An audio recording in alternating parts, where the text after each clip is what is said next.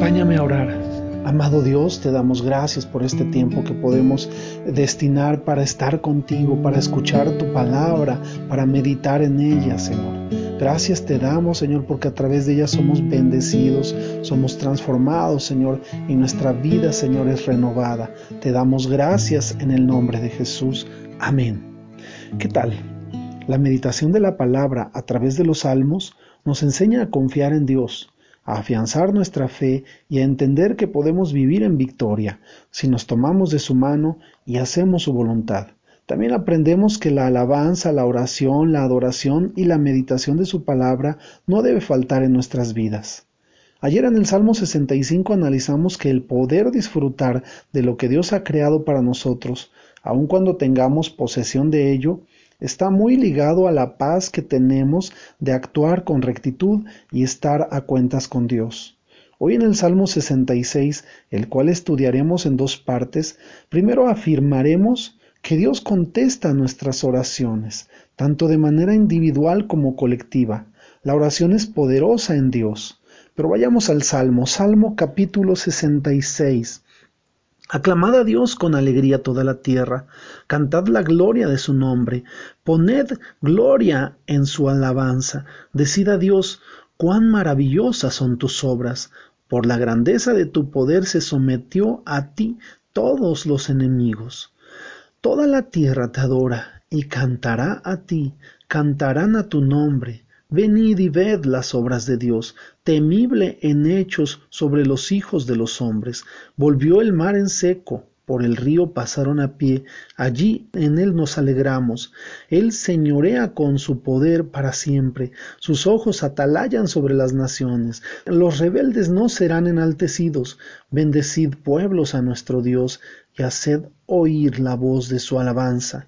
Él es quien preservó la vida a nuestra alma y no permitió que nuestros pies resbalasen, porque tú nos probaste, oh Dios, nos ensayaste como se afina la plata, nos sometiste en la red. Pusiste sobre nuestros lomos pesada carga, hiciste cabalgar hombres sobre nuestra cabeza, pasamos por el fuego y por el agua, y nos sacaste a abundancia. Alabar y adorar a Dios trae regocijo a nuestra alma. El recordar que ha hecho maravillas en nuestra vida nos trae paz para seguir adelante y nos infunde el aliento que necesitamos y la fortaleza para enfrentar los retos.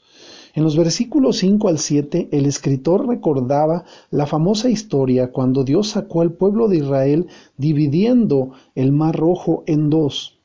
Él sigue salvando a su pueblo. En los versículos 10 al 12 habla de que de la misma forma en fuego es refinada la plata, en el proceso de fundición, las pruebas reafirman y afinan nuestro carácter. Tú y yo somos joyas muy preciadas para nuestro Dios. Pero hay un proceso de purificación que debemos pasar. Dios quiere darnos brillo y tendremos que ser pulidos. Las pruebas eso son. La fe es probada. En primera de Pedro 1.7 habla esto y dice, para que la prueba de nuestra fe, más preciosa que el oro, que perece, aunque probado por fuego, sea hallada que resulta en alabanza y gloria y honor en la revelación de Jesucristo. ¿Sabes? En Eclesiastés 2.5 dice que porque el valor del oro se prueba en el fuego y el valor de los hombres en el horno del sufrimiento. A veces no nos agrada escuchar esto. A veces queremos que la gente nos diga, no, todo va a ser de color de rosa, no vas a tener ningún problema. Pero sabes, cuando hemos pasado por procesos ya y entendemos lo valioso que es tener una relación con Dios y que es a través de la fe y la confianza en Dios que nosotros podemos alcanzar la victoria, vencer a todos nuestros enemigos y alcanzar también ese propósito maravilloso que Dios ha puesto a nuestras vidas que rebasa todo lo que antes hemos vivido, es necesario entender que hay un proceso y que Dios quiere tratar con nosotros y que día a día podemos ser mejores.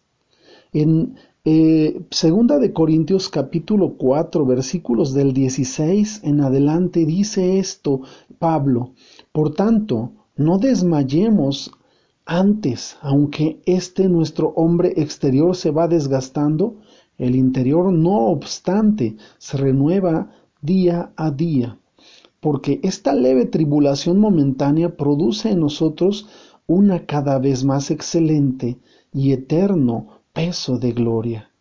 No mirándonos nosotros las cosas que se ven, sino las que no se ven, pues las cosas que se ven son temporales, pero las que no se ven son eternas. ¿Sabes? Este es un tiempo y si tú y yo entendemos que tenemos que madurar, que nuestra vida no solo se trata de que sea de color de rosa. Habrá momentos difíciles, habrá dificultades que enfrentar. Quizá en este momento tú estás pasando por una de esas dificultades. Sin embargo, la esperanza y la fe de la que nos habla David, de la que nos habla Pablo, de la que leemos en Pedro, son palabras que deben penetrar en nuestro corazón, porque tarde o temprano pasamos por procesos difíciles y es importante la actitud que nosotros tenemos hacia ellas. Pablo está enseñando que nosotros debemos comprender que esta leve tribulación, esta momentánea tribulación traerá un mayor peso de la gloria de Dios. Y esta palabra para mí ha sido muy valiosa. He enfrentado muchos retos, muchas dificultades, muchos problemas, algunos causados por mi necedad, otros más porque Dios tiene un propósito. En cada situación Dios tiene un propósito. Él forma nuestro carácter, nuestra forma de ser. Si nosotros somos explosivos, eso tarde o temprano trae dificultades. Si nosotros no somos ordenados en nuestra economía, no somos ordenados en nuestra alimentación, tenemos problemas y se trata de que nosotros tengamos orden en nuestra vida, seamos sabios en lo que hacemos y en lo que vivimos, que nosotros podamos tener un corazón humilde, un corazón sano, un corazón que no guarde rencor, que no guarde resentimiento, que no sea celoso, ¿Cómo lograr todo eso si no somos tratados? ¿Cómo va a salir lo más valioso de nosotros si nosotros no permitimos ser tallados como el oro o como la plata? Dios es eh, nuestro hacedor, pero también sabe todo lo que hay en nosotros y Él quiere sacar lo mejor de ti y de mí. Así que esta leve y momentánea tribulación pasará, pero tu fe tiene que estar en Dios. Tú debes confiar en Él y con gozo, con alegría decir, Señor, si es cierto, estoy pasando por dificultades, pero sé que viene algo maravilloso por eso cuando nosotros leemos este salmo y en esta primera parte que estamos estudiando de eh, el Salmo 66, al cerrar esta enseñanza, el salmista habla, nos metiste en la red, pusiste sobre nuestros lomos pesada carga, hiciste cabalgar hombres sobre nuestra cabeza, pasamos por el fuego y por el agua y nos sacaste a abundancia. Viene un tiempo de abundancia, pero antes de él viene un tiempo de trato. Tú y yo estamos llamados a resplandecer, pero antes de resplandecer necesitamos ser tratados. No te desesperes, no te desanimes, soporta cualquier dificultad, mantente firme, corrige lo que haya que corregir, pero no pierdas la fe Dios tiene un plan perfecto para tu vida y este es un tiempo de gloria y de victoria. Después de la batalla viene la victoria y después de la victoria viene recoger todo aquello que Dios conquistó para nosotros a través de ese trato que ha hecho en nuestras vidas. Que Dios te bendiga, no te desanimes, que tengas excelente día. Dios te ama y está contigo. Amén, amén y amén.